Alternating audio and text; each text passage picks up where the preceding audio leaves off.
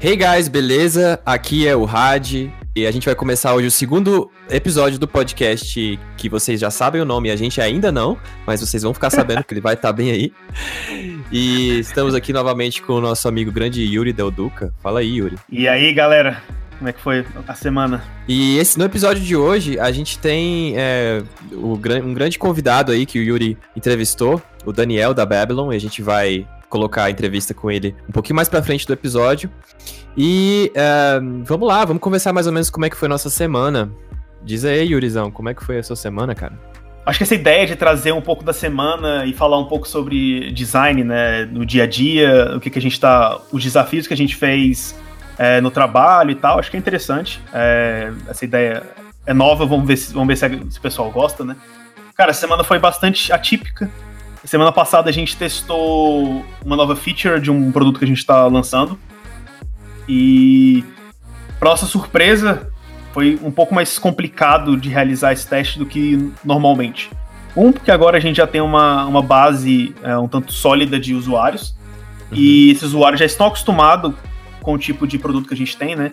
E a gente apresentando uma nova feature que a gente acredita que seja um pouco diferente do que, o, do que a gente tem né, no mercado, né? No nosso caso, é, até, até engaixando com o tópico que a gente tem hoje, falando sobre health tech, a gente está trabalhando num produto é, semelhante na Suíça. E a gente, basicamente, a gente é um symptom checker. E a gente só tem isso atualmente. A gente trabalha, uhum. a gente coleta sintomas das pessoas e apresenta da melhor forma possível algo é, possivelmente similar do que, ela, do que ela apresenta, né? E agora a gente está testando novas possibilidades, né? É, no caso, sei lá, telemedicina é uma, da, é uma das features que a gente está testando. E a gente agora está testando também a questão do, do Mood Tracker, né? Que é um, uma coisa também interessante que a gente pode cruzar com e co correlacionar com o sintoma que aquela pessoa apresentou naquele dia, né? Então Mas, talvez se ela tivesse. perguntar um negócio. Rapidão. Claro. Vamos lá. É, só para eu entender um pouco e às vezes também a galera começar a entender. É, então o que vocês têm hoje em produção é, é um symptom checker, né? Tipo, um screening ali virtual. E, e, beleza. E aí, aí isso é o que tá, isso é o que já tá funcionando hoje. Aí vocês têm novas features que vocês estão testando, estão querendo testar. É isso? Só para entender se é isso mesmo. Exatamente, exatamente isso. Beleza. É, exatamente. E como eu te falei, é só um symptom checker, né? O aplicativo atual, a, atual. E a gente está querendo agregar essas novas, essas novas features. E aí veio a ideia, né? A gente fez algum, alguns workshops com alguns usuários e alguns deles manifestaram a ideia, né, de ah, seria legal essa questão de, é, de ter um mood tracker dentro, eu não precisar usar outro aplicativo, e juntamente disso eu, eu, eu consegui linkar o problema da minha saúde com o meu humor aquele dia. Sim. Então é uma coisa um tanto quanto complexa, mas, é, cara, foi interessante a questão, uh, testar isso. Porque eu nunca tinha testado, sei lá, um mood tracker antes. É uma coisa bastante recente no, no mercado, assim. E, para minha surpresa, quando a gente testou com usuários reais, sei lá, 90% disse que nunca usaria isso. Uhum. E de primeira, assim, falou, quando a gente testou, 90% não, não usaria. E com o passar das entrevistas, a gente viu que realmente é, não, não é para todo mundo, mas aquele 10% que usa, usa muito, sacou? Então, Entendi. Então, realmente, é, não, não é para todo mundo, mas tem uma parcela da, da, da população que, que, é fiel, né? que, que, é, que é fiel aquilo, saca? Então uh, talvez a gente. Esse, esse esquema de mood checker é tipo aquele How We Feel, você já viu esse? Não sei se, se é essa a mesma é, coisa. Hum. É basicamente isso, você entra. É, tem vários exemplos, né? Hoje em dia tem. É tipo é um mood tracker misturado com journal, né? Você tem, sei lá, o, o Daily, você tem o Jor, você tem o Reflectly. Hum. Tem vários, uh, tem vários aplicativos hoje em dia que fazem isso. Você basicamente é, entra com o seu humor, né? Você, você tem lá Sim. expressões, sei lá, eu tô chateado hoje, eu tô feliz, eu tô, eu tô animado. É, tem algumas expressões aí. E você pode escrever também, né? O que, o que te fez feliz naquele dia, o que te fez, é, o que te fez triste. E é, é, é, bem. Você, você pode ver isso na semana e no mês, é, como anda o seu humor, né? Como vai variando isso. Uhum. E, e como eu te falei, cara, foi. É, é, um, é uma coisa assim, um tanto que eu nunca pensei usar isso, porque eu realmente nunca, nunca tinha usado. Já baixei vários é, aplicativos nesse segmento, mas eu nunca. Mas eu nunca realmente usei mais de uma semana. E uhum. acaba que quando, eu tô, quando, quando você testa um produto que você não acredita 100%, você acaba, você fica meio é, comprado ali da situação, né? Mas depois, quando, como eu te falei, esse 10% da, da população que realmente queria um produto, talvez a gente não, a gente não implemente essa, é, essa feature é, no nosso produto, mas talvez é, da necessidade desse 10%, cara, pode vir alguma coisa futura aí, entendeu? Então, foi uma, foi uma coisa legal de fazer esse teste, porque a gente, beleza, não vamos usar essa feature, talvez não vamos usar agora, mas pode ser que futuramente entre um novo, um novo produto para é, no trabalho, no workflow, saca? Então, Não, é legal mesmo. E, e, é interessante ver isso, né? Porque tudo é uma questão de visão de negócio, assim. É, óbvio que tem startup ou tem alguma empresa que pode estar interessada e tirar um insight disso aí de falar assim, tá, não serve para mim porque Sim. são só 10%. E, e uhum. isso é uma avaliação e depende do business. Mas tem outros que podem falar, não, peraí, existe uma oportunidade aqui. Como é que a gente vai fazer? Exatamente. Como é que a gente vai aproveitar? É legal isso. Uhum. E é interessante você falar de mood tracker e a gente sendo né, a conversa orgânica de novo, porque eu consigo é. conectar em algumas situações que já, aí é legal, né? Porque você tá me dando uma, uma, você tá me dando uma situação, conversando com a gente uma situação que você tá é, num, num, num, outro, num outro país, que tem outra cultura. E aí eu, eu vendo uhum. essa questão do mood tracker, é, e óbvio que não é exatamente o mood tracker, mas é, é, é, é, mais, tem mais a ver com sintoma, esse que eu, tô, que eu tava pensando. Mas era o seguinte, é, esse How We Feel que eu falei agora, na verdade, ele é, ele tá mais, mais voltado pro Covid. É, foi um dos que eu fiz a benchmarking, lançou um pouco depois que a gente fez o app do coronavírus, mas é, é, foi, achei interessante porque a pegada deles era assim, vamos ver como é que as pessoas estão se sentindo, tanto que a primeira pergunta uhum. é tipo, how do you, do you feel? Alguma coisa assim, tipo, a pessoa fala, ah, tô me sentindo bem, tô me sentindo mal. E, e aí ele vai te lembrando para fazer aquilo, vai botando por localização, para ter uma noção ali geral. E aí é ah, engraçado legal. isso, porque é, é, é, bacana, assim. Aí quando a pessoa tá bem, também uhum. você vai, vai, segue alguns fluxos. É, uhum. o, agora, o, o que, que é interessante disso, assim, que eu tava vendo? Essa questão de você saber como é que as pessoas estão, é óbvio que tem, né, tem um objetivo ali de, de business, de negócios, oportunidades de negócio que podem ser criadas a partir dessas informações, né? Isso, isso existe uma demanda latente aí, aí algumas empresas vão se aproveitar disso. Aí eu tô trazendo uma visão diferente, que é uma visão de gestão pública, que como não, uhum. faz mais parte do, do, meu, uh, do meu mundo, o que, que é interessante? É, tem uma área de epidemiologia do Ministério da Saúde que durante todos esses anos eles têm que eles é, é trabalho deles tipo como né como área de é, pública para entender como é que está a situação das pessoas. Eu sei que a gente está no momento de, do, da pandemia e isso ficou bem mais em evidência. As pessoas né, começam a falar muito disso, meio que o awareness está bem alto agora, né? É, em relação a essas questões de epidemiologia, de, de epidemias e, e, doenças e tudo mais. Mas no momento normal, entre aspas, não sei nem se a gente vai voltar para esse momento algum dia, mas é, no momento normal, eles precisavam ter também um panorama para saber e direcionar políticas públicas. Então, assim, essas informações de se as pessoas estão se sentindo bem ou mal, é engraçado, porque foi um projeto, há uns dois anos atrás, eles chegaram, a área chegou para nós e falou assim, cara, olha, seria muito legal fazer um aplicativo, a hipótese deles, né, que se tivesse um aplicativo que a, pudesse, a pessoa pudesse falar que tá bem, que tá mal, se ela falar que tá mal, o que, que ela tá sentindo, eles podiam direcionar muito bem e ter uma noção e se antecipar com coisas que acontecem, porque eles, é, é legal, porque essa ah, galera sim. tem um, um mapeamento do Brasil, então sabe assim, ó. E, e outros países têm também, né, obviamente, mas. Então eles sabem, uhum. ó. Nessa época do ano, tal região costuma ter tal coisa. Só que tem momentos ali que se as pessoas pudessem falar, mas é, é óbvio que é, um, é, uma, é uma utopia, né? Achar que todo mundo vai fazer isso.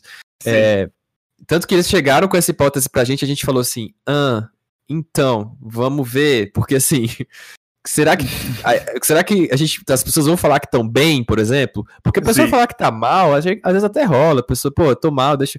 Mas daí pra pessoa tá mal, ainda abriu o aplicativo do governo pra. Cara, é, é um pra, long pra shot, falar, né? né? É. Sim. Mas, é, enfim, esse acabou não rolando pesquisa, mas engraçado, foi o que é, a gente acabou fazendo de um outro jeito, com uma, uma outra pegada, e a gente descobriu algo semelhante com o que vocês descobriram com pesquisa. Óbvio uhum. que as, o jeito que vocês fizeram foi bem, bem mais maneiro, vocês fizeram pesquisa para entender. Mas a gente chegou num resultado muito próximo, é, não com pesquisa, mas depois de lançar, porque eles, a área não abriu mão de, de, de a gente fazer isso, então a gente acabou fazendo. É, uhum. E, e, e, foi interessante porque meio que a gente chegou nessa mesma conclusão. A galera que fazia, fazia muito. E sabe o que a gente descobriu também, depois de lançar? Que existiam líderes comunitários. É porque assim, a gente vive às vezes nessas cidades grandes e a gente não tem noção do que está acontecendo fora. Então, por exemplo. Fora, no interior. É, né? é, no interior, existem líderes comunitários, existem pessoas ali, e às vezes até, tipo. Uhum. É, é, é que, que, que, elas, elas sabem como é que tá a situação daquele município ou daquela comunidade. Então, eles têm total interesse em informar isso, entendeu? Tanto que a gente teve que colocar uma feature de, tipo, falar não só de uma pessoa, mas falar, olha, tem várias pessoas que estão com tal sintoma. Então a gente começou a mudar um pouquinho, em vez da pessoa falar, que elas muitas não estavam falando, a gente deixou uhum. é, e treinou alguns líderes comunitários para poder para poder dar esse essa é, esse aviso. É óbvio que depois, eventualmente, a gente descobriu alguns outros problemas e tudo mais, mas foi o que deu origem, por exemplo, ao app do, do coronavírus. Foi, é, essa foi, essa foi a, o app que deu origem ao app do coronavírus. Então, é muito legal ah, ver que, assim, é, então, interessante, né? Veio de uma hipótese da área que a gente viu e aí coisa deu certo, tem coisa que deu errado, mas foi, uhum. a, inclusive o código... Foi a partir dali, né? Foi a partir dali. Então, assim, há dois, ah. três anos atrás já existia uma, uma iniciativa dessa. Isso, é, isso, isso foi que deixou o pessoal na frente. Mas é legal ver que vocês fizeram pesquisa e chegaram a conclusões interessantes. Maneiro, velho. Sim, porra, não, achei muito massa, cara. É, a gente sempre tenta fazer pesquisa aqui e tenta é, testar essas é, hipóteses antes, antes mesmo de, de, de, prototipar, né? Até porque envolve, cara, como sempre, envolve custo, envolve é, mão claro. de obra, então é muito, é muito, é muito complicado, né? Não, tá certo, isso, tipo assim, é essencial. Inclusive, se a gente tivesse feito pesquisa lá, a gente descobriria várias coisas, né? É, é interessante isso. E aí, como é que foi a sua semana aí? Que teve alguma coisa interessante, alguma, alguma pesquisa, algum resultado? Massa. Cara, então, a minha semana é basicamente assim, foi. Teve, teve muita, muita coisa punk pra gente fazer, mas uma, acho que se eu puder dar um destaque, eu vou dar destaque a uma dinâmica que a gente fez. O é, que, que acontece? A gente tá no momento agora da empresa que estão entrando novas verticais de negócio, né? A gente sempre fez é, muitos aplicativos e e, e enfim, aplicações é, para web e tudo mais. E agora a gente tem uma empresa, novas áreas, novas verticais que estão entrando que a gente não conhecia, são novas áreas de negócio. Então, é, como a empresa até está mudando nome, está fazendo rebranding, renaming, etc e tal, a gente é, foi conhecer essas novas áreas, né? É, novas tecnologias que vão agregar ali para a gente depois entregar soluções, enfim, para outros clientes, outros potenciais clientes. E aí o interessante dessa semana foi que a gente ficou sabendo um pouco mais sobre o que é RPA. Eu não sei se é um assunto que todo mundo conhece, mas é muito legal saber isso que é robotização. É, uhum. e, e, um que é, é APM também, que é monitoramento ali de aplicações e tudo mais. Então, é, aí o que, que acontece? Nessa nova fase, a, a gente, nosso time lá de UX, a gente tinha um desafio grande que é assim, cara, é, todo mundo que conhece o que, que é o potencial de, de RPA, todo mundo que conhece o potencial do que, que é APM, é, e aí tava entrando várias pessoas novas, né? Estão entrando pessoas novas na empresa. É, a nossa maturidade de UX, a gente achou que, tipo, né, é um momento ótimo pra gente melhorar e aumentar essa maturidade. Então uhum. a gente fez um desafio interno para que a gente tava com um desafio assim, cara, como é que a gente vai conseguir fazer com que essa galera que tá entrando agora, que é de, um, é de uma área diferente. Tipo assim, a galera não mexeu ainda com, com produto, a galera não mexeu ainda com processo de UX.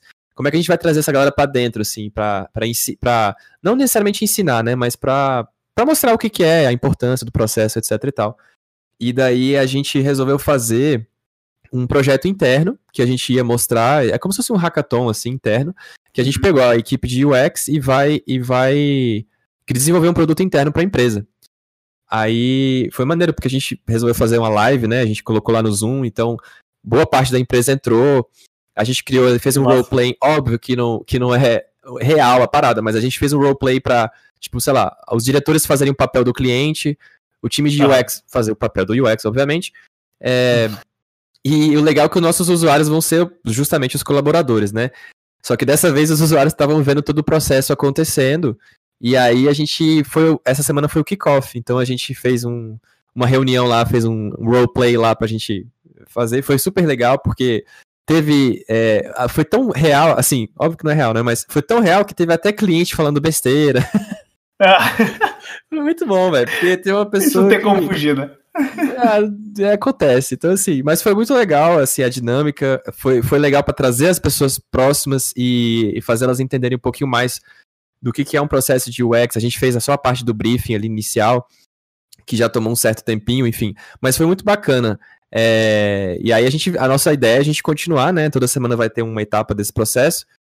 E aí uhum. a gente vai fazer pesquisa, a gente vai fazer, enfim, todo o processo de UX para a galera ver. O que eu achei legal de contar foi isso, porque é, é, é, foi, uma, foi uma brincadeira, mas acabou que teve insight. A gente poder, depois dessa reunião, a gente conversou entre o time e falou assim: tá, e aí? Como que a gente lida com o cliente que, que fala tal coisa? Como a gente lida com, com nessa situação? Ah, então tá. foi legal para ensinar. Sacou? Vocês, né? Vocês internamente é, criam soluções para lidar com o cliente, né? Então, tipo, time, você apresenta a solução e vocês vão ver como, é, como vocês reagem mesmo, né? Como vocês têm que se portar diante de situações adversas, né? É basicamente isso. Exato. É, foi, foi isso. É tipo, Porra. é um exercício. Óbvio que uhum. não é real, óbvio. Mas acontece em situações Sim, mas você tira reais. Experiência Isso, Sim. é. A gente. Foi uma brincadeira que acabou dando certo. Então, assim, a gente falou assim, não. Porque a gente podia ter feito internamente, sacou? A gente ia fazer só no time de uhum. UX, é, sei lá, dar algumas aulas, mostrar como é que é o processo é, porque esse novo processo vai ter que embarcar outras tecnologias, então a gente teve que, que ensinar. Só que a gente falou, vai, vamos, em vez de ensinar só para o time, vamos ensinar para a empresa inteira. Aí a gente abriu uhum. a live e foi muito legal, porque a galera interagia e tal. Aí a gente foi, foi mostrando, e inclusive os percalços, porque eu, fui, eu fiz o papel de cliente, e aí eu perguntava assim pro, pro, pro nosso, pro Fernando lá, que, que, que, que é o UX, que ele, ele foi o responsável por fazer a facilitação. Aí eu falei assim, Fernando, eu quero um aplicativo que faz isso. Aí ele teve que falar assim: é, então, a gente está na fase do processo em que a gente pode sim, pode ser que a gente faça um aplicativo, mas a gente tem que avaliar e tal. Aí ele foi tentando, fazer. driblar. Uh, driblar, porque eu falei. Eu quero um aplicativo. E ele teve que tentar driblar para falar assim: sim. sim. talvez você. Pode ser que seja um aplicativo, mas talvez será que é um aplicativo seja. que você talvez precisa? Não. Sim. Uhum. foi legal por isso. Que do caralho. E, a minha, essa, essa foi uma dinâmica maneira. Essas dinâmicas eu acho, acho muito massa. É, a gente nunca fez nada desse tipo aqui assim, mas a gente tem toda semana, é, duas horas por semana, né? A gente dedica para falar sobre tópicos de UX e, UI, assim, geralmente ou é uma aula sobre design system ou uma aula sobre user journey, alguma coisa do tipo assim. Mas do jeito que vocês fazem, acho muito massa de você poder realmente englobar outras pessoas da empresa para eles entenderem mais sobre UX, né? A gente teve esse problema aqui no início, inclusive, de tipo, o que, que vocês fazem? Vocês ficam aí isolados no canto de vocês, vivem saindo aí para fazer entrevista, mas vocês entregam as telas, mas é isso. Como é que é o processo, saca? Eu acho que falta isso na, nas empresas. E eu acho Sim. que vocês fazerem isso e, mostrar, e mostrar, demonstrar para a empresa, eu acho, acho muito massa. É, óbvio que foi uma brincadeira, mas é legal que, assim, claro, a gente sim. vai levantar os resultados, se deu certo, ver se as pessoas realmente aprenderam um pouco mais, e aí até Sim. a gente gravou no Zoom, quem sabe a gente depois até divulga aí, mas é, é legal porque foi uma forma que a gente encontrou para trazer as pessoas próximas. Porque às vezes, por exemplo, a pessoa tá lá trabalhando e aí a gente deixou, obviamente, é óbvio que é, é, foi remote first, tinha algumas pessoas presenciais, mas a gente abriu no Zoom uhum. justamente uhum. para né, democratizar aí todo mundo assistir. Então, às vezes Sim. o cara tava ali trabalhando e tal, ele ficava assistindo. É como se ele estivesse vendo uma aula, entre aspas. Uma live. Uma, ah, sim. Uhum. É, e, e, sabe uma coisa interessante disso? É que uma coisa que eu senti muita falta, na verdade, desse tipo de conteúdo, é que aí é uma ideia e quem sabe a gente pode fazer algum dia, né? Mas eu vi muito pouco, é, eu vi muita aula, eu vi muita teoria, eu vejo muita gente falando, talvez até exemplos mais assim, é, passados muito rápido. Eu nunca vi uhum. uma, uma, uma coisa sendo feita, tipo, uh, live, assim. Não, então Tá rolando agora uma reunião com o cliente que tá pedindo uma coisa ah, e a pessoa tá sim, tá facilitando, sim, sacou? Aham. Uhum. Sim, você Isso mostrar como funciona ali, né? Cara, eu acho, eu acho que a única pessoa que chegou a fazer isso foi o Jake Knapp. ah, é verdade. Ele já fez uma live, se eu não me engano, cara, acho que foi no começo do ano, não, não vou lembrar agora. Mas ele mostrou todo. Ele abriu realmente uma design sprint que ele estava participando e ele mostrou lá, né, como, como ele interage com as pessoas, como as pessoas interagem com ele e tal. E é aquele tipo de experiência que é do caralho você ver assim, né? Eu, eu acho fantástico isso que você fala, inclusive. Você tá vendo as outras pessoas falando sobre o processo, né? É, você vendo o jeito que as pessoas agem e tal. E a única pessoa que eu conheço que chegou a fazer uma coisa do tipo foi ele, nesse sentido. É, ia ser, ia ser legal se, sei lá, nessas. Essas, porque rola muito evento, né? Evento de design, evento. Eu não, sei, não tá rolando Sim. tanto ultimamente. Mas assim, é, seria bacana. É, aí, até um, uma, uma chamado aí para essa galera, pra galera da comunidade, para fazer esse tipo de conteúdo, né? É, porque. Sim. Pra galera que tá aprendendo e tá chegando agora, pô, é muito legal eles verem, verem não só a importância, ou sei lá, mas ver as coisas acontecendo na prática, né? Às vezes até uhum. esse roleplay de fazer o cliente chato, é, é, também, também é interessante, porque a pessoa tem que, às vezes, se livrar de algumas situações e a gente sabe como é que é. Normalmente o cliente já chega com a solução pronta, né? Querendo. Já Sim. sabe o que eu quero, já sei o que eu quero, e é assim, e é desse sabe jeito o caminho. a gente vai dar início à entrevista com o Daniel aqui. É, cara, ficou muito legal essa entrevista, vocês, vocês vão ouvir aí. E a gente tá volta um pouco depois aí. Vamos nessa, valeu. Então, pessoal, para essa conversa de hoje, eu tenho umas pessoas muito especial aqui comigo. É, praticamente uma das pessoas que mais influenciou e me ajudou uh, durante minha carreira. E atualmente ele está em Londres, na Babylon. E a gente vai conversar um pouco hoje sobre health tech e tudo que ele está passando lá, é, como está sendo trabalhar em Londres e a vivência dele, experimentar uma nova cultura, como está sendo lá com ele. Daniel, é, seja bem-vindo, cara. E, pô, comece se apresentando aí para todo mundo, dá o seu alô aí. Obrigado, Duca, e, e assim, é, tenho, tenho muito orgulho de ter feito parte aí, de ter, ter, de ter uma história bacana com você lá no início da, da agência Clique em Brasília, né, onde a gente tinha, um, acho que o melhor time que eu já tive.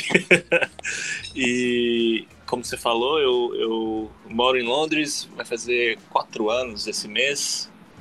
Eu, eu vim para Londres é, com para trabalhar numa consultoria, né? Eu, eu fui, fui, contratado pela na época era Sapient Razorfish, agora é Publicis Sapient. E eu sempre fui UX, né? Eu, eu, eu, trabalho com UX já vai fazer, sei lá, uns 12 ou 13 anos, né? Como UX mesmo. Antes era web design.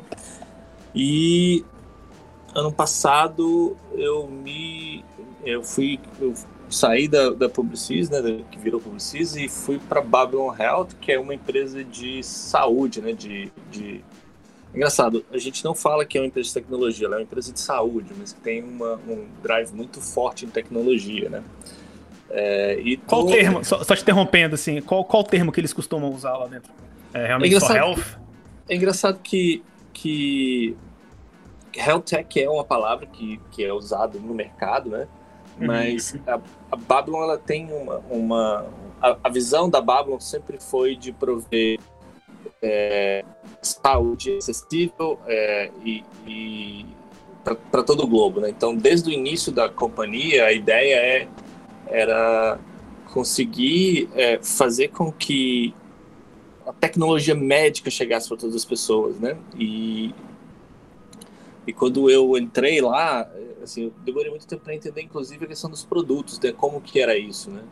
É, tem um carro-chefe, né? Que o produto simples é consulta, né? Vídeo consulta, mas tem toda uma série de ferramentas que funcionam é, usando inteligência artificial para fazer diagnóstico, para checar a sua saúde, para monitorar a sua saúde no tempo. Então a gente fala que a gente tem uma, uma, uma suíte de ferramentas que tem como objetivo melhorar a saúde das pessoas, né? Internamente a gente fala que é o círculo, circle of care, né? Que é o círculo do cuidado, o círculo da, uhum. é, e é isso, assim, tipo, é uma empresa que hoje está é, começou em, em, no UK, em Ruanda, é, dois mercados totalmente diferentes, e hoje está em vários países, inclusive Estados Unidos, Canadá, é, em alguns países da Ásia também, é, por meio de parcerias, e está crescendo muito, assim, crescendo bastante. E agora que a gente está todo mundo preso dentro de casa na pandemia, né, eu acho que telehealth né, se torna cada vez mais importante. Né? A gente está sempre pensando nessa questão de como ajudar as pessoas a cuidarem da saúde num cenário em que é, você mudou completamente, né? Não tem clínica acessível do uhum. jeito que era, você tem uma série de cuidados e, e acaba que prevenção é muito importante, é, comunicação é muito importante e é isso. É, eu sempre fui né, UX, UX Lead, e, e antes de eu já era diretor de criação associado né, na, na Isobar, agência Click. E quando eu fui convidado para Babylon, o convite foi um pouco diferente, que era atuar com uma, uma coisa que é nova no mercado de design, que é Design Operations, né, operações de design.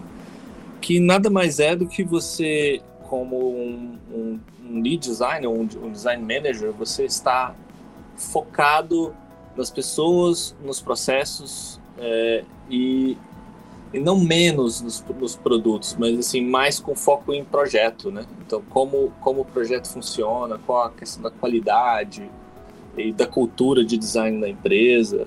Então quando eu fui contratado para Babylon, eu, eu, fiz mais essa mudança de carreira, né? Que é, é que é entender como que é a disciplina de design operations e estou fazendo isso faz pouco mais de um ano lá, né?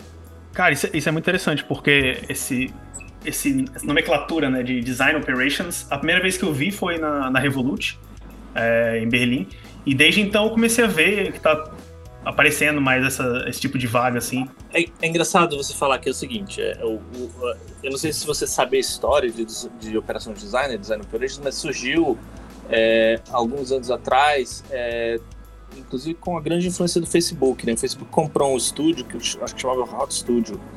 E essa empresa era muito boa em fazer esse design program management, né? porque trabalhava com vários clientes e tal. Então essa, essa disciplina ela surgiu no, no Silicon Valley, eu acho que com uma intenção muito clara de é, colocar uma camada de program management e, e de processo no, no trabalho de design, porque é, quando você começa a escalar uma operação, você tem muita contratação, você tem muito é, áreas novas que têm que ser estabelecidas, você tem colaboração entre times de, de produtos diferentes e, e, e Design Operations é essa camada, né? Essa camada que facilita a interlocução entre os times, que trabalha com, com os diretores de criação e com os design directors para estabelecer os rituais de qualidade, de, de comunidade, né? Então tem uma... É engraçado que é uma coisa que não está muito definida e cada empresa tem o seu sabor diferente, né? De design Sim, o seu jeito de trabalhar ali, né? É, bem específico, cada, né? Cada empresa tem seus processos, né? E os times são diferentes, uhum. assim. Especificamente na Babylon, quando eu cheguei lá, a gente não era um time global. Todos os designers eles estavam em UK. Uhum. E quando eu cheguei lá, um pouco depois isso mudou. A gente começou a contratar gente nos Estados Unidos é, e freelancers na Ásia, em Amsterdã. Então isso tem um custo de coordenação. E aí foi uma das primeiras coisas que eu comecei a trabalhar lá, né? Que é como, como fazer essa comunicação sobre projeto de design mudar do agile puro para um, modo mais misto, né? Onde você tem uma central ali de pessoas que estão facilitando uhum. essa conversação e que estão facilitando a colaboração. E tem sido bem interessante, assim, é uma, é uma coisa assim, todo dia tem uma novidade, né, quem trabalha com... Sim, com cada hora, né, é, hoje em dia tá, tá bem complicado. Então, eu tive para essa conversa aqui, principalmente porque é uma área muito nova, essa questão de, é, de health tech care e tal, muito nova e, querendo ou não, são poucas pessoas que estão trabalhando nessa área, e eu já tive várias experiências. É, eu, não, eu não fui porque eu quis, mas acabei entrando e tive várias oportunidades diferentes é, nessa área também. E eu acho muito interessante. E acabou, de certa forma, me ajudou muito no processo. É, é, é muito legal, uh, porque assim. Você deve saber que inicialmente a minha carreira era muito focada em serviços financeiros, em bancos, né? Eu trabalhei Sim, com muitos uhum. bancos e tal. E quando eu trabalhava no setor financeiro, eu nunca imaginei que existia algo mais complicado do que isso e eu quebrei muito a cara com saúde. Exatamente. quando você trabalha com segmento financeiro, com, com banco, seguradora, investimentos, essas coisas, você ainda consegue ter uma clareza em, em entender os seus grupos de usuários, né? Só que quando você trabalha com saúde, é, nossa, é, é infinitamente maior. Né? Imagina que cada pessoa tem uma experiência muito particular com a sua saúde.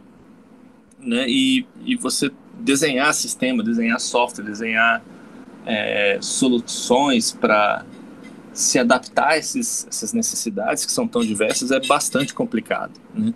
Sem contar que tem uma questão muito grande, que é assim como nos bancos e nas seguradoras, a, regu a regulamentação é regulamentação. completamente diferente, né? O que, o que é uma coisa bastante comum, por exemplo, no Brasil, no, no, no, no, Reino Unido é completamente diferente, nos Estados Unidos é completamente diferente, né? Inclusive a questão da figura do médico, né? A figura do médico Sim. em cada uhum. país tem, um, tem, uma, tem uma, uma atitude diferente, tem uma, um processo diferente que normalmente é, tem uma influência muito grande do governo, né? Vou dar um exemplo aqui muito interessante. É, lá no Brasil, é, se você precisa, por exemplo, é, de visitar um, um, médico particular, você, se você tem um plano de saúde, você vai, é, você não precisa nem ligar para o plano de saúde, né? Você marca a consulta e você atende a consulta no médico privado e o médico privado vai te fazer receita, vai te cuidar de você. No Reino Unido, por exemplo, para você ter acesso a um médico da rede privada, você tem que falar com o seu GP, né, que é o General Practitioner, que é o seu, o seu médico. Então, todas as pessoas são, é, são direcionadas para um médico, inclusive para você ter acesso privado, o médico tem que te dar uma recomendação. Tipo assim, Cara, não, você pode é ir lá.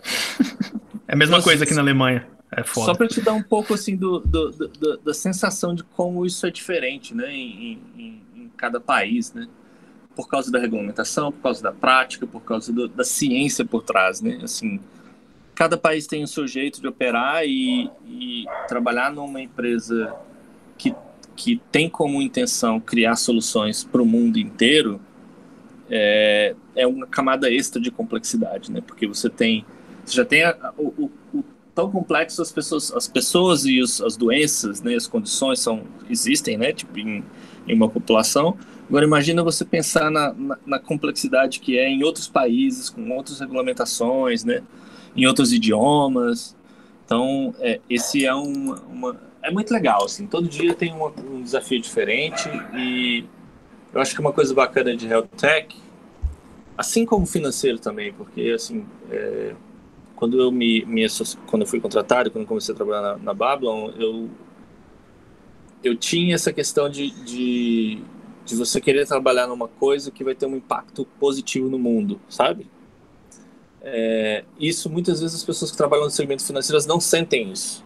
Mas é, é tão engraçado porque é, quando você trabalha numa empresa que presta serviço para um banco ou mesmo para um banco, é, a educação financeira, ensinar as pessoas a lidar com dinheiro, facilitar isso também tem um impacto muito grande, né? Então, são dois setores bastante interessantes e que têm tem uma relevância muito grande na vida das pessoas, né? É muito difícil você encontrar com pessoa que nunca, tem, que nunca teve uma conta bancária ou que nunca fez uma consulta médica, né? São momentos que, que acontecem com todas as pessoas no mundo. Então, é bem, é bem legal essa, essa, essa, essa parte de health tech nesse sentido, que, assim, invariavelmente é, na sua vida, você vai precisar de um médico, ou vai precisar de um especialista, ou de usar um, um sistema de diagnóstico, e potencialmente isso vai ser no meio digital, né? Porque esse é o, esse é o caminho para democratizar o acesso também, né? É, concordo com tudo que você falou, cara, e inclusive com toda essa, essa parte de regula regulamentação, uma coisa que foi muito interessante para mim quando eu comecei a trabalhar para a Care Cloud, é, é uma empresa, empresa americana, então a gente estava em constante é, contato com médicos e usuários de lá. E o primeiro momento, quando eu entrei lá, eu fiquei assustado com quão complexo o sistema dos Estados Unidos de saúde né, é. E, e como ele é muito mais livre do que o europeu e o brasileiro também, né? Acaba que a, as regras são mais fáceis, é um pouco mais simples de interagir lá, mas ao mesmo tempo você tem toda aquela questão é, financeira, um sistema um pouco mais baseado puramente em dinheiro e não, e não necessariamente em, em realmente ajudar as pessoas, né? Mas o produto em si era interessante porque é, para entender como funciona e você você puxa muito mais essa veia de UX para você tentar entender essas coisas. É bem interessante você falar essa questão do sistema financeiro como as seguradoras, né? Porque nos Estados Unidos a maioria das pessoas tem acesso à saúde por meio do seguro privado que é fornecido Exatamente. pelo governo se você é da população carente ou pelo seu emprego, né? E uhum. a complexidade que existe no sistema de saúde americano é de autorização, né? De você, se você saber se você pode usar aquele serviço ou não, se a seguradora vai pagar, tem vai toda cobrir, uma, sim. se você é elegível, né? Que é o que, é o que eles Exatamente. Falam. Eu passei dois meses tentando entender isso, Yuri, Sim, e eu confesso pra você que minha cabeça explodiu. Eu nunca explodiu. achei. Sim. Nunca achei que podia ser mais complicado do que era em UK, mas Sim. essa parte inicial dos Estados Unidos é muito difícil, cara. É, é muito difícil, cara. E é engraçado eu... que você acaba valorizando um pouco a maneira como o SUS funciona no Brasil, né? Sinceramente, o SUS, o SUS perto dos outros é perfeito, cara. É. Perto dos outros, assim, é, fundamentalmente, o SUS é muito. É, não, não que ele funcione extremamente bem, mas o jeito que ele é proposto, a ideia dele é muito boa. E quando você compara com os outros sistemas de saúde de outros países, você vê, caraca, realmente isso funciona. Mas pena que, assim, a gente não tem como abrigar todo mundo no Brasil e tal. Mas, fundamentalmente, é um sistema, para mim, é muito bom. É verdade, assim, e você só consegue valorizar isso depois que você também, como paciente, você tem essa experiência em outros países, né? É, demorou muito para mim, por exemplo, Luca, entender como funcionava o sistema antes de, antes de, me, de trabalhar na Babylon. Hum. É, o meu processo de, de entrada dentro do sistema de saúde britânico foi terrível, cara. Foi traumatizante, assim. Primeiro porque você normalmente em inglês, quando você não fala inglês como sua língua nativa, falar sobre saúde e descrever como você está se sentindo é bem difícil, né? Existe uma barreira da linguagem. Mas Sim, também tem é uma questão que o, o, o inglês é, é, o país do processo, né? Uhum. Então tudo tem um processo, tudo é mais pouco difícil, você tem um custo de aprendizado muito grande, né? É, um exemplo bobo aqui, que assim, no Brasil, por exemplo, se eu ficar sem um remédio, é, eu vou na farmácia e na maioria das vezes eu nem preciso de receita, né? No Brasil você consegue chegar em qualquer farmácia e comprar remédio para pressão alta, para diabetes, um anti-inflamatório, às, às vezes até um antibiótico sequer sem receita. Talvez hoje seja um pouco diferente, seja um pouco, tenha um pouco mais de controle nisso. Aqui no Reino Unido você não consegue comprar, às vezes, nem paracetamol sem receita, cara. Tipo, é bem é complicado.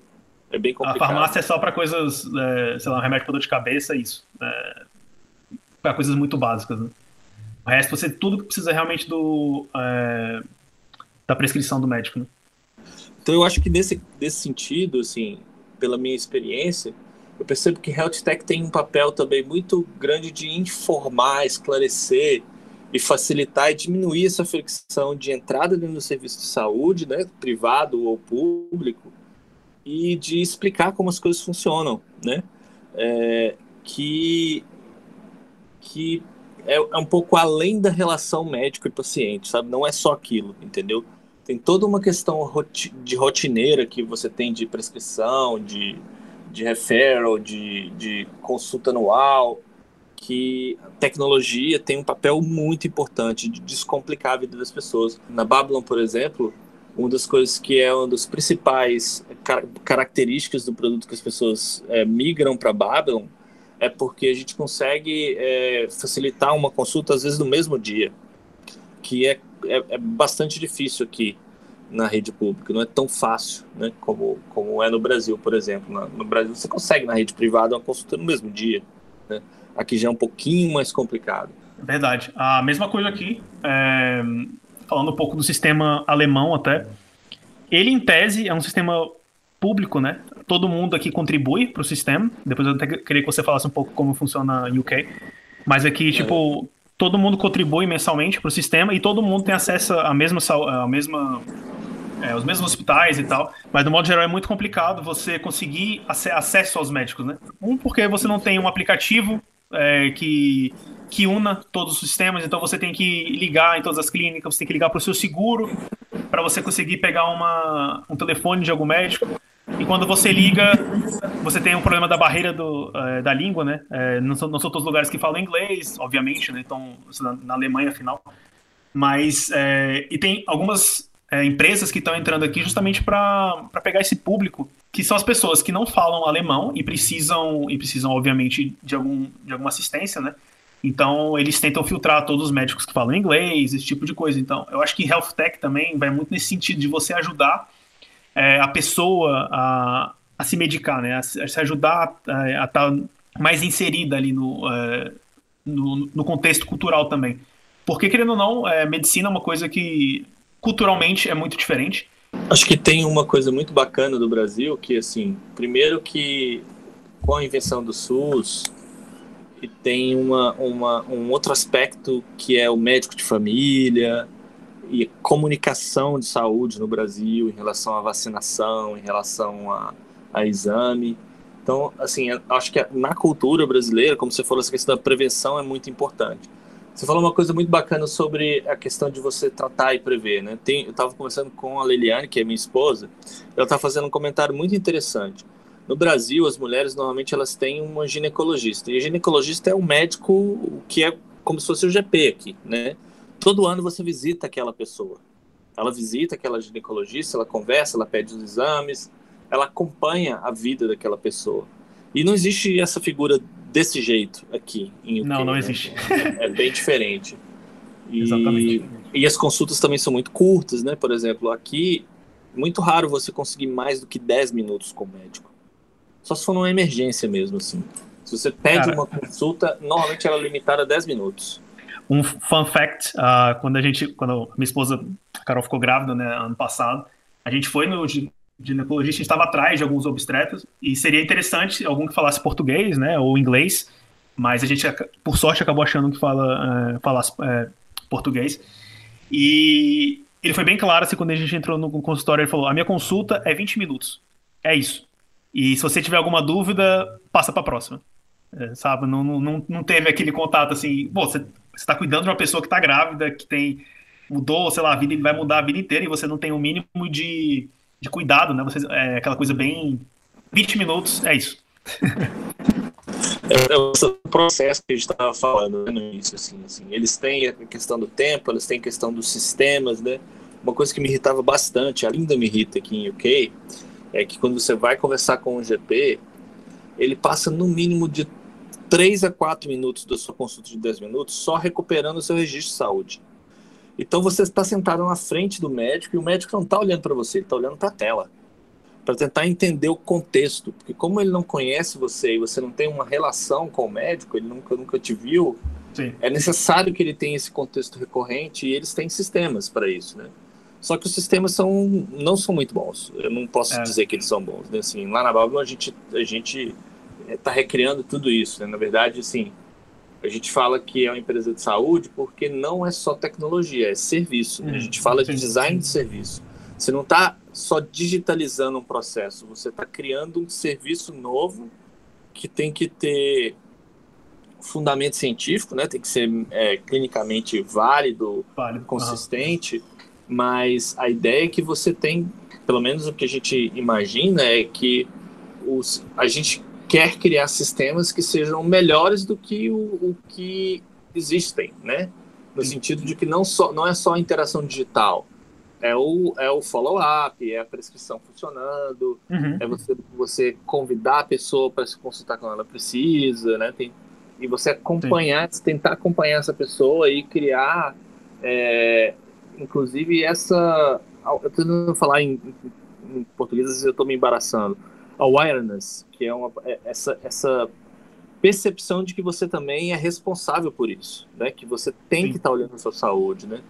E uhum. a gente tem produtos para isso, né? Por exemplo, todo mundo usa, é, muitas pessoas usam, né? Apple Watch ou coisas para corrida, né? Só que relacionar isso, por exemplo, com a sua atividade física, com a saúde, é uma coisa nova, né? E, e a gente tem ferramentas para isso. A gente tem ferramentas para fazer com que você é, monitore a sua saúde, né? Que você registre os seus batimentos cardíacos, a sua pressão, a sua atividade física.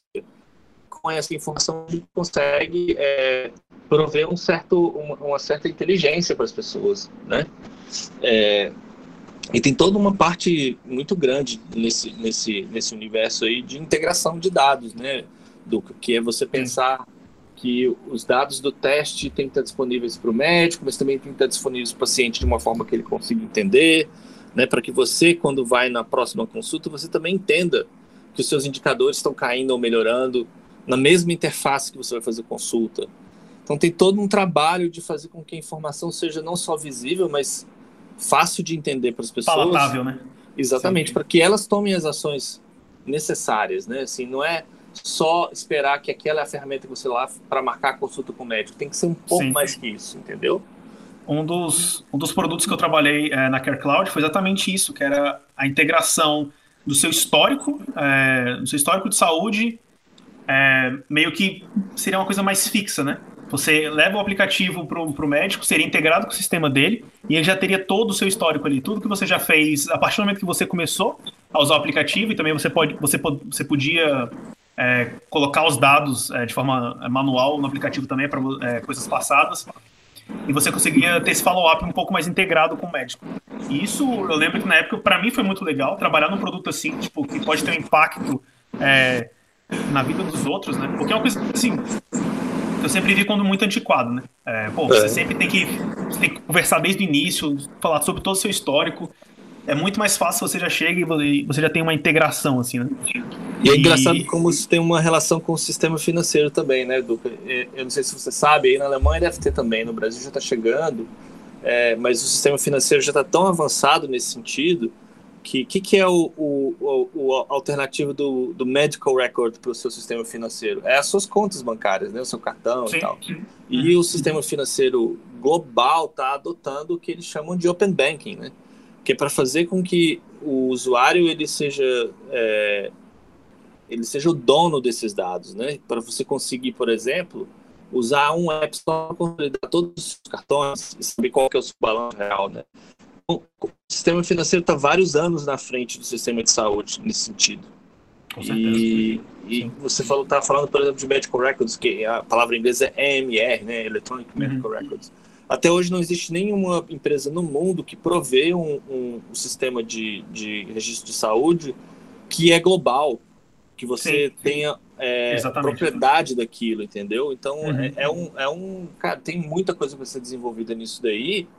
E, e eu acho que além da questão de tecnologia, de ter os dados, de ter alimentação com os médicos, e, e tem uma questão também cultural que as pessoas é, começarem a ficar mais atentas a esses dados, começarem a aprender a usar esses dados e começarem a também, como você falou, colaborar com os médicos, né? É, Cara, é falando muito... sobre dado, é uma coisa, eu, eu, trabalhei num produto aqui na, na Suíça e foi muito difícil pra gente, quando a gente estava fazendo os testes, principalmente, os usuários começarem a usar o produto, principalmente por causa do, dos termos de uso. A questão de você expor, assim, expor, você se expõe ao mínimo, né? Você tem seus, é, sua idade, às vezes nem seu nome, você precisa, nem era um dado obrigatório, no caso. Mas mesmo assim as pessoas ficavam muito restritas em conseguir fazer um symptom checker ali, e ela ia até o final do, do flow, porque ela estava com medo de inserir alguma coisa ali que poderia ser prejudicial para ela. Pelo menos na Suíça e na Alemanha, é, a questão de consumo de, é, de dados é um tópico extremamente importante. Como é que você vê isso aí na, na Inglaterra? É engraçado que os, os ingleses eles não são tão é, é, como são os, os alemães, talvez os suíços, mas é uma preocupação, né? É, principalmente porque culturalmente hoje você tem empresas como Facebook, outras empresas de tecnologia que têm vazamento de dados, né? Então, culturalmente, as pessoas já estão atentas ao, ao fato de que as companhias elas têm lucro né, com, com informações das pessoas. Então, é também uma preocupação, e, e, e, aqui no Reino Unido a regulamentação é muito, muito rígida em relação a isso, né? Como você armazena, aqui tem GDPR. O Reino Unido criou GDPR, né? Que é a, a, a regulamentação de armazenagem de dados pessoais, né? Que está chegando aí no Brasil, é, e, e, acho que na Alemanha também tem alguma coisa similar, né? Sim. Uhum. Mas é uma culturalmente as pessoas estão mais atentas a essa questão. Só que tem um balanço aí que a gente tem que encontrar, né? Que assim, quanto, quanto melhor for a informação é, que você fornece para uma empresa de saúde, mais é, preciso vai ser o seu diagnóstico, né? Como a gente trabalha, por exemplo, com inteligência artificial para fazer esse diagnóstico, os modelos de dados, os modelos de AI para fazer isso são extremamente complexos, mas eles não são nada se você não tiver é, training data, né? Se você não tiver checagem, né? Por exemplo, tudo que a gente faz lá tem um processo manual de hum. pegar casos é, reais e ofuscar os dados para testar a eficiência dos modelos, para ver se o diagnóstico está correto, entendeu? Isso é um trabalho gigante, assim, um trabalho super delicado e, e às vezes, sei lá, para validar um sistema são milhares de consultas para conseguir fazer com que ele seja refinado o suficiente e assertivo, né? Falando e... um pouco sobre essa questão da, da consulta é, de dados, né, de banco de dados, a da Babylon, ela foi criada pela Babylon, né? Vocês não usaram nenhum, é, nenhuma API ou coisa de, de, terceiros, né? Não por causa das regulamentações, né? Você não pode, é, por exemplo, vou dar um exemplo aqui bem tolo, né? Mas assim, a gente tem operação nos Estados Unidos e no Reino, e no Reino Unido, né? Em vários outros países. Os dados têm que ser armazenados localmente em cada país. Cada país tem uma, um critério de segurança super rígido, né? De identificação das pessoas, proteção da privacidade. Então, você criar um, um é, você criar modelos de armazenagem de dados e coisas que são particulares para cada país e garantir a integridade disso é, é, é, é, um, é uma é um, um esforço tecnológico muito grande, Duca, né? E foi do zero, tipo, a, a, quando a Babylon começou, ela estava muito mais focada nas consultas, né? Então teve um tempo bastante intenso de fazer com que essa operação funcionasse muito bem, usando os existentes antes de criar algo novo, né? Então tem muito cuidado, tem, tem muito muito é, tem uma rigidez é, médica que é necessária para esse tipo de coisa, né? Que às vezes em outros, em outros segmentos de tecnologia não é tão necessário, né? Eu não sei se vocês estão presentes na Suíça, mas eu acho que não, pelo menos não há quatro meses atrás. É, quando a gente criar um, a gente está trabalhando esse produto até hoje, porque ele é basicamente um symptom checker, ele não é nada, nada mais do que isso. É puramente para você entrar, colocar os seus dados e você vai ter mais ou menos um resultado que você tem ali. E curiosidade também da Suíça, as pessoas têm muito medo de usar produtos fora da Suíça. Eu não sei se você sabe disso, mas é, a Babylon, quando eu, eu não sei se ela tentou entrar lá, mas eu sei que essa, essa ideia de criar essa, essa venture foi justamente porque a Babylon ela não era uma empresa suíça, ela não estava presente de forma, é, de forma local, grande na né? Suíça. Né? Exatamente, de forma local. Então a gente, é, o pessoal lá veio a oportunidade de criar um symptom checker. Claro que ele não, ele não faz nada tão complexo quanto a Babylon faz, mas é um serviço que está lá, de certa forma, está até estável hoje em dia. Hoje a gente, hoje a gente já tem bastante, mais, mais de 15 mil downloads dentro da Suíça. Isso é um, é um número expressivo. Começou a ver que tem necessidade. As pessoas realmente querem é, ter um diagnóstico prévio de forma simples, né? Você não precisa ir para o médico, você não precisa fazer uhum. para outra coisa. Mas é muito interessante a gente ver como cada país se comporta, né? O jeito que a Babylon atua nos Estados Unidos ou na ou em UK, não necessariamente vai funcionar em outros países e você tem que modificar, né, o jeito, a estrutura de dados, a estrutura da empresa, o jeito que você se comunica também. Né? Exatamente. Cada país tem um, um, procedimento operacional bastante complexo que tem que ser respeitado, não só por causa da regulamentação, mas como você falou, dos aspectos culturais mesmo. Por exemplo, é, você estava falando de UK, US, pensa num país como Ruanda, né, que para cada médico tem 100 mil pacientes. Então, a, a, relação das pessoas com o médico é totalmente diferente. É, a, a, a criação dessa marca num país também é completamente diferente. Você tem que estar muito próximo do governo. Você tem que estar, você tem, você não tem que atingir regulamentação. Você tem que ser melhor do que a regulamentação, porque é uma questão de confiança. As pessoas elas, elas vão ser bastante precavidas, né? Você está falando de vidas das pessoas, então tem um, um, um, um esforço muito grande aí para você entender a realidade do país e trazer serviços que tenham é, que respeitam as características culturais e, e, e as maneiras de, de, operar né, medicina em cada país. Né?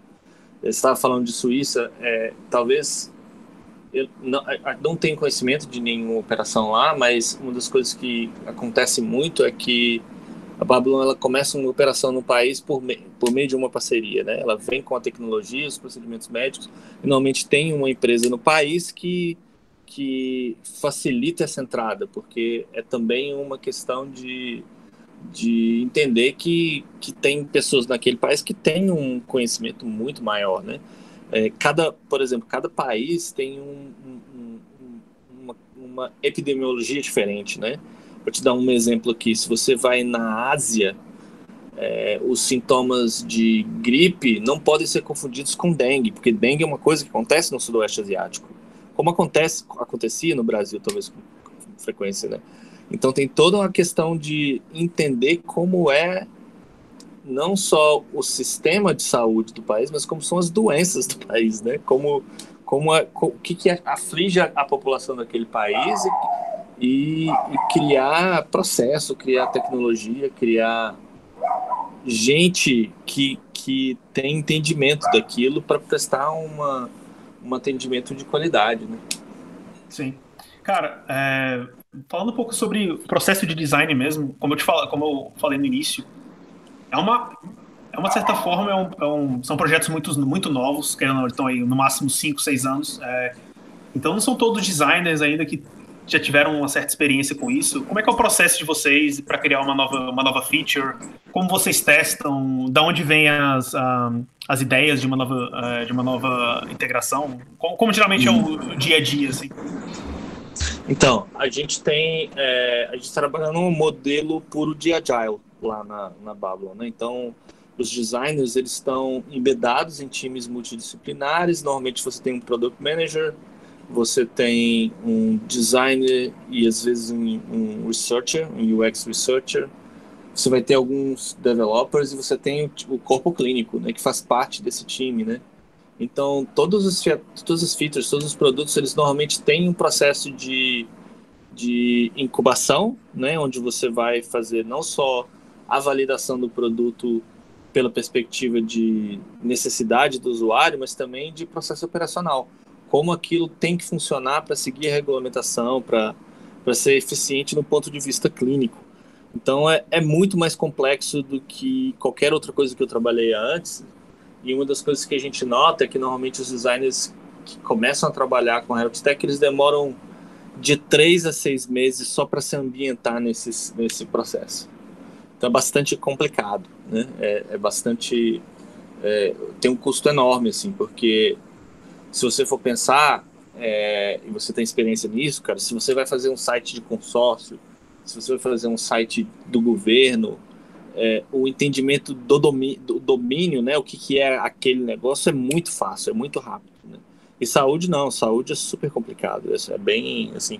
Não vou dizer que todos os designers eles, eles são é, treinados em saúde formalmente, mas eu posso com certeza dizer que é, tem uma, uma, um aprendizado enorme de, de entendimento de como funciona medicina é, e cuidados médicos para você conseguir projetar experiências é, em health tech. Não é, não é mole, não é, não é fácil. Assim. É, eu, eu me lembro que eu apanhei bastante nisso, foi exatamente o que você falou. Acho que demorou mais ou menos de três a seis meses para entender como funciona aquela coisa. E, tipo, quando você muda, é, sei lá, no caso da Babylon, que você tem que lidar com diversos países, é complicado. E como é que funciona a questão dos times, assim? Você, é, obviamente é um time multidisciplinar, mas vocês trabalham como geralmente é a formação das squads, assim, do, dos designers? Então, eu estava te falando que eu até falei UX e UX Research, né? Assim, a gente tem lá a gente usa product design, né? Ah, ok. Uhum. São product designers, eles são designers de produto. E é engraçado que a parte de marketing que normalmente alguns product designers fazem não existe lá na Babylon, né? Ele é bem focado em produto mesmo, né? Então, ah, é por posso... fora que vocês fazem? A gente tem uma área de marketing, né, que faz isso, ah, tá. mas tá. é, é, é, tão é muito leve assim o esforço de marketing, se você for comparar, né? Se você é product designer fazendo, sei lá, um aplicativo para banco, talvez você vai fazer até um pouco da parte da propaganda, né, para que é essa que é é um pouco do que as pessoas que se chamam product designers fazem, eles fazem end to end, né? Do, do da concepção até a, a, a divulgação, growth, né, que é a divulgação e fazer funcionar. É, eu acho que lá os, os product designers trabalham muito mais com a questão do incubation, né? Que é, tipo, fazendo o shaping do como que vai ser essa feature e as entregas incrementais, né, no tempo, como você fazendo aquela feature conectar com outros features e como como é o processo de teste também com os usuários em cada sprint e maturação do produto durante alguns meses, né? Então assim, tem produtos que são super maduros, né? Por exemplo, se você for pensar em consulta por vídeo, e áudio, isso é uma coisa que está rodando aí vários anos já, né? Que é super maduro. Né? Agora, se você for pensar em monitor, né, que é o que eu estava falando sobre dados, né, de atividade física e tal, é uma coisa mais nova. Então, cada time tem uma, uma, uma característica própria, mas normalmente você vai ter product designers que são treinados em pesquisa, A gente tem uma unidade de pesquisa muito forte, assim. É, principalmente quando os projetos estão no início, normalmente você tem UX Research e o Product Designer trabalhando junto, e algumas vezes você tem até um Service Designer, se a feature ela é cross é, tribes, né? Se você tem, por exemplo, se você tem coisa como é, testes, não é só a parte clínica, é também a parte de mensagens, então tem todo um, um trabalho de, de design de serviço para você fazer com que essas coisas se conectam, né? Porque para o paciente não importa quem é que está fazendo a coisa, né? Ele é uma visão única, né? Você quer abrir no app e você quer acabou de fazer uma consulta e você quer relacionar aquela consulta com o teste que você vai fazer. Quando que o teste está pronto? O médico viu o seu teste. Então tem todo um todo um trabalho de design de serviço aí para fazer com que essa informação ela flua nos pontos corretos e não só dentro do app, né? Tem e-mail, tem telefone, tem todo é, é cross channel, né? É, é multicanais, tem que fazer, tem que funcionar para todo mundo, né? Sim. Cara, falando um pouco agora, assim, mudando um pouco de assunto, assim, mas eu acho que não, não tem como não perguntar isso para você, mas como que foi a questão da, da pandemia aí? Como foi, não só para você, como afetou o seu, uh, o seu ritmo de trabalho, mas também como foi para a empresa, né? É, porque, querendo ou não, é um produto que claramente teve, teve muito uso, as pessoas começaram a procurar não só pelo Symptom Checker ou só para ter uma videochamada, mas também para você conseguir ter teste de, de Covid, né? É, até aquela, aquele teste é, prévio, né? Como uhum. foi esse, esse momento para vocês aí? Engraçado que, assim, pessoalmente, para mim, foi um pouco menos crítico. É, ano passado, é, como a gente estava fazendo essa operação nos Estados Unidos, eu já estava trabalhando com pessoas em outras é, time zones, ó, trabalhando um pouco mais assíncrono. A gente estava localizando um dos nossos produtos para os Estados Unidos, então tava, o time já estava trabalhando remoto muito bem, né? Então, quando a pandemia chegou, vamos dizer que a gente já estava preparado nesse sentido, de como trabalhar remoto e assíncrono, né? Mas como todo mundo, teve um impacto muito grande, né, Duca? Porque Primeiro, assim, todo mundo ficou horrorizado com o que aconteceu, né? Tipo, foi muito rápido, assim, foi muito, né? E, e para Babylon especificamente, a gente teve um pico muito grande de consultas de vídeo, como você falou, e, e, e rapidamente a gente teve que adaptar alguns dos produtos para o Covid, né? Hoje a gente tem o que a gente chama Covid Assistant dentro do, do aplicativo, que ajuda você a monitorar se você tem sintoma, né? E, e não tem ainda contact tracing, porque isso é uma coisa que só o governo pode fazer, mas é para ajudar as pessoas a, a monitorar se tem sintomas, se tem essas coisas. Então foi bem, bem interessante. Uma coisa muito legal, assim, Luca, é que é o seguinte: antes disso acontecer, existia um certo tabu em relação à videoconsulta, né?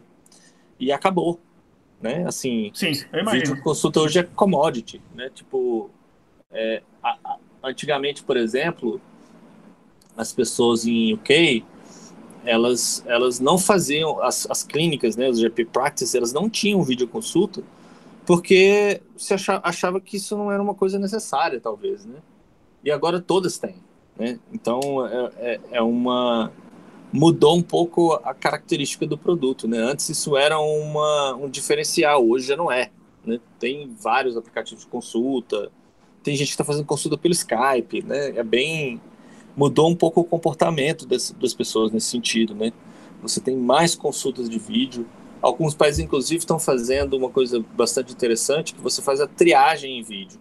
A pessoa nunca vai no hospital, nem, nem se for em caso de emergência, você vai fazer a, a triagem em vídeo, porque ir no hospital já é um risco. Então Exatamente. muda um pouco a questão da, da, de como você provê esse serviço, é, e, e para a gente, como todas as empresas de health tech no mundo, foi bastante impactante, né? Assim, a gente tomou um baque no início, né? Mas foi super rápido para adaptar os produtos e adaptar, inclusive, a oferta, como, como falar do, do, do produto. E hoje, assim, está é, funcionando bem, né? Assim, acho que o, o, o, lado positivo dessas coisas é que se tornou mais popular e o produto amadureceu porque as pessoas estão mais acostumadas com isso e a gente tem que resolver outros problemas agora, né? Que não são mais só simplesmente ter uma consulta em vídeo, né? Maravilha. Dani, nosso tempo está quase chegando ao final aqui. É... Você tem mais alguma coisa para falar assim? Principalmente, eu acho que as pessoas, como é uma área muito nova, como a gente estava discutindo, cara, é... como você vê um designer, é... como é o processo de, é, de recrutamento interno da Babylon, é, se alguém quiser realmente aplicar, ou ir atrás de, é, de, estudar mais esse tipo de serviço, o que, é que você recomenda? Tem alguma dica? Ó, oh, assim, a gente está contratando agora, tem duas vagas, então se você entrar no site lá, tem vaga para Senior Product Designer. Inclusive, para o perfil certo, a Babylon, inclusive, patrocina visto, traz gente de qualquer parte do mundo, se for necessário.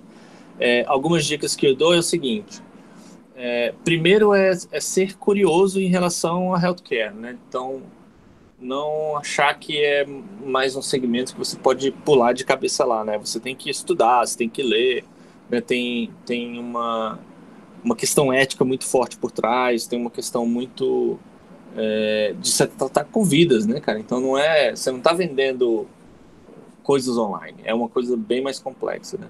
Então a gente nas nossas entrevistas, as pessoas que a gente recruta, a gente busca essa compaixão, né? É um pouco mais do que empatia, eu acho, nesse sentido. Você busca pessoas que têm é, uma certa vontade de fazer com que esse cenário seja melhor, né? Então isso é uma coisa muito importante. Tem um comportamento que a gente busca aqui, uma curiosidade de fazer as coisas melhores, né? É, eu acho que é possível para qualquer designer, não, não, apesar de ter certas dificuldades, qualquer pessoa pode fazer essa mudança, entendeu?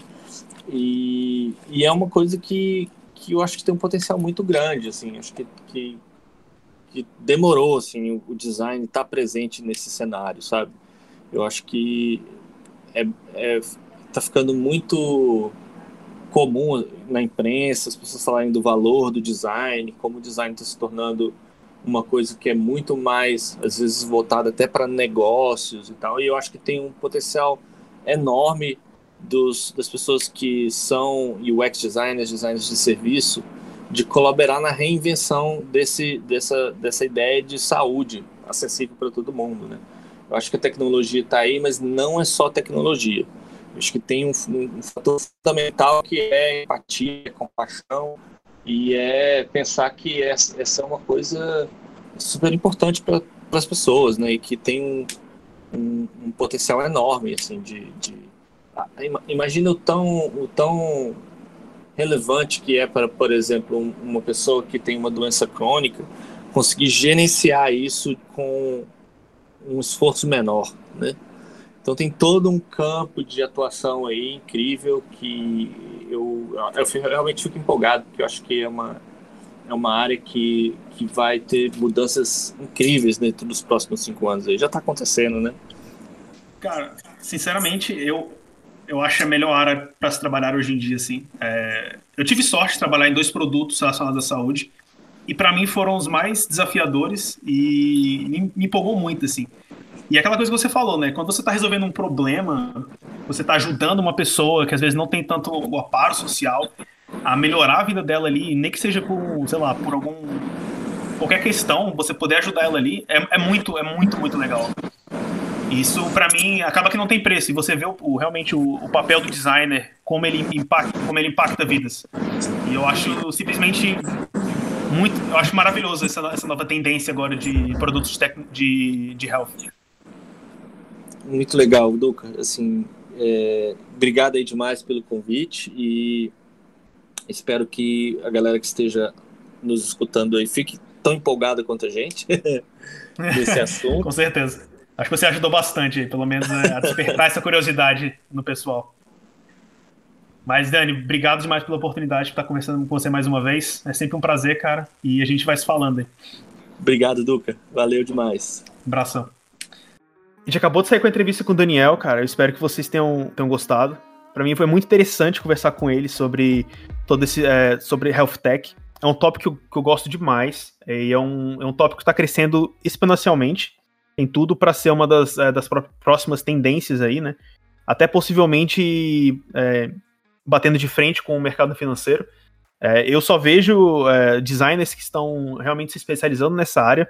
Eu acho que tem tudo para é, disparar aí, cara. Porque você, você simplesmente não entende apenas de, é, de design ali, né? De, de, ferramentas. Você tem que entender sobre pessoas, você tem que correr atrás para entender sobre o problema daquele país, problema cultural, entre, outros, entre outras coisas, né? É, ele já disse bastante coisa, então não vou me prolongar mais aqui, mas para mim foi, foi uma honra é, ter ele aqui como nosso primeiro convidado e espero que possa voltar aí outras é, e outras e outras vezes. E agora, cara, a gente é. Agora a gente vai para aquela parte do programa que a gente. O final já, né? A gente já, já tá bem extenso. Falar um pouco sobre algum plugin, sobre algum aplicativo, alguma coisa que você tem usado que tem facilitado o seu workflow, né? Boa, vamos você nessa. começar ou eu começo aí? Posso começar. Cara, essa semana eu vou indicar uma ferramenta que, pô, ajudou pra caramba, porque é, a gente, bom, lá na empresa, direto, assim, a gente tem que fazer, são muitos aplicativos e, e enfim, e gerenciar essa quantidade, por exemplo, na hora que a gente vai botar o app na, na loja, é, uhum. é, muitas vezes a gente tem que refazer ali as, as screenshots, né, e, e, às vezes precisa de algum mockup, alguma coisa, e a gente ficava sempre, assim, óbvio que tem, que a gente pode, a gente faz no Figma normalmente, ou a gente faz no Sketch, né, nos artboards, bota lá o símbolo certinho pra gente fazer, mas se você tá afim, assim, de uma ferramenta que vai, às vezes, te ajudar é, até ter ideia e tudo mais, e você poder construir as uhum. screenshots e gerar, porque quando são muitas telas e cada vez chegam telas novas, tamanhos diferentes, e às vezes é difícil acompanhar. Então, é, a gente já, procurou, já usou várias ferramentas, mas essa que eu tô indicando hoje chama previewed.app, é o, o, é o a URL, vai estar tá aí na, na, descrição, o link. Chama Previewed, mas é muito maneiro, porque você pode pegar, fazer screenshots de aplicativos, vídeos, aquele vídeo screenshot, aquele vídeo que aparece na primeira tela da, da loja, e mockups também. Então tem para iPhone, tem para Android, tem vários tipos de arte para você se inspirar e fazer. É, e é muito bacana, eu indico pra caramba, porque às vezes você tá. precisa fazer uma coisa um pouco mais rápida ali, e essa ferramenta você pode salvar lá, trocar só algumas telas, trocar as frases, trocar a fonte. Você tem até bastante liberdade para poder manipular aí as imagens da loja. E, pô, facilita bastante o workflow para alguns aplicativos que a gente tem aqui. E se você tiver a fim de fazer eles na mão, incrível, ótimo. Mas se você não tiver afim, você não tem tempo, tem essa ferramenta né? ajuda pra caralho. Pra caramba, é. Mas ele, ele exporta. Ele exporta todos os, os formatos? Todos os diferentes tipos de formatos. Porra, isso é, isso é foda, porque às vezes você formatos, fica perdido tamanhos. ali. Você tem que, sei lá, às vezes, às vezes você faz manualmente, né? Você tem que é, exportar em todos os formatos, voltar e ver qual é o formato, aí tá errado, sobe na, sobe na loja de novo e vai e vem. Então, se eles já fazem isso automaticamente, já é ponto positivo com certeza. Eu vou até baixar ele Cara, ajuda muito porque a gente, nossa, assim, teve vez que foi um negócio assim, cara, a gente precisa subir esse app pra loja agora. É, hum. Enfim, foi uma, uma emergência. Cadê as imagens da loja? A gente fala, caramba, tem. Mas aí eu, sei lá, tinha alguma tela que tava desatualizada, algum screenshot, alguma coisa. A gente teve que, pô. Sim. E aí eu pegava, girava, e tava errado o tamanho do arquivo. O, o, o, aí não, tem uma coisa nova agora, uma versão nova do iOS que tá precisando de tal coisa. Fala, pô. Ah, sim. Então, assim. Às vezes, é óbvio que também depende da, dos próprios sites atualizar isso, né? Então, se eles se mantiverem uhum. atualizados, e assim, ela tem outra vantagem também, viu? É, até onde eu vi, é de graça, porque tem muitos que cobram. Então, até vamos dar o suporte pra galera aí, é, que eventualmente eles vão passar a cobrar. Genial, cara. Bom demais. Um, cara, eu vou falar um aqui que provavelmente todo mundo já conhece, mas é, é uma ferramenta que me ajuda muito quando eu tô criando o protótipo, bem no início mesmo, assim, sabe? É, é o Blush.design. É, Não sei se, se você mesmo conhece e tal. Não mas conheci. o que eles fazem é, são bibliotecas de ilustração. Eu, particularmente, eu sou contra usar esse tipo de trabalho quando você está usando, é, sei lá, o trabalho final, né? Mas como, uhum. como o trabalho inicial, eu acho que não tem nada melhor é, no momento para você usar. O que eles fazem, é, eles convidam artistas, né? Para criar coleções de ilustração. Então, basicamente, eles funcionam como, é, tipo, Illustration System, né? E, nessa, e nesse sistema, você tem, tipo, é, personagens, cenários com diversos estilos, né? Tem aquele estilo flat, tem é, estilo cartoon, tem diversos estilos lá. Eu acho que hoje em dia ah, tem mais de 30. que o Pablo Stanley tava direto falando. Exatamente. Ah, massa. É Exatamente. É ele, inclusive, eu acho que é um dos... É, ele é, ele é o designer do, uh, desse produto, né? Ele é um dos CEOs, né? Inclusive, parece que ele saiu da empresa que ele estava trabalhando isso, pra exatamente. se dedicar a isso? É, exatamente. Ele tá com a. Ele abriu a empresa, hoje em dia ele tem. É, trabalha com dois engenheiros e, e eles abriu, abriram pro, pros artistas, né? Então você. Ele, eles estão. Eles não estão contratando, né? Mas você manda é, esse package de, de ilustração para eles e, e eles adaptam. Né? Eles criam. Tem um plugin para Figma Sketch. E a única coisa que precisa ser é que você seja mais, seja mais ou menos customizável, né? Você consegue trocar a cara, você consegue trocar o corpo, o Legal. background, você tem diversas cenas, né?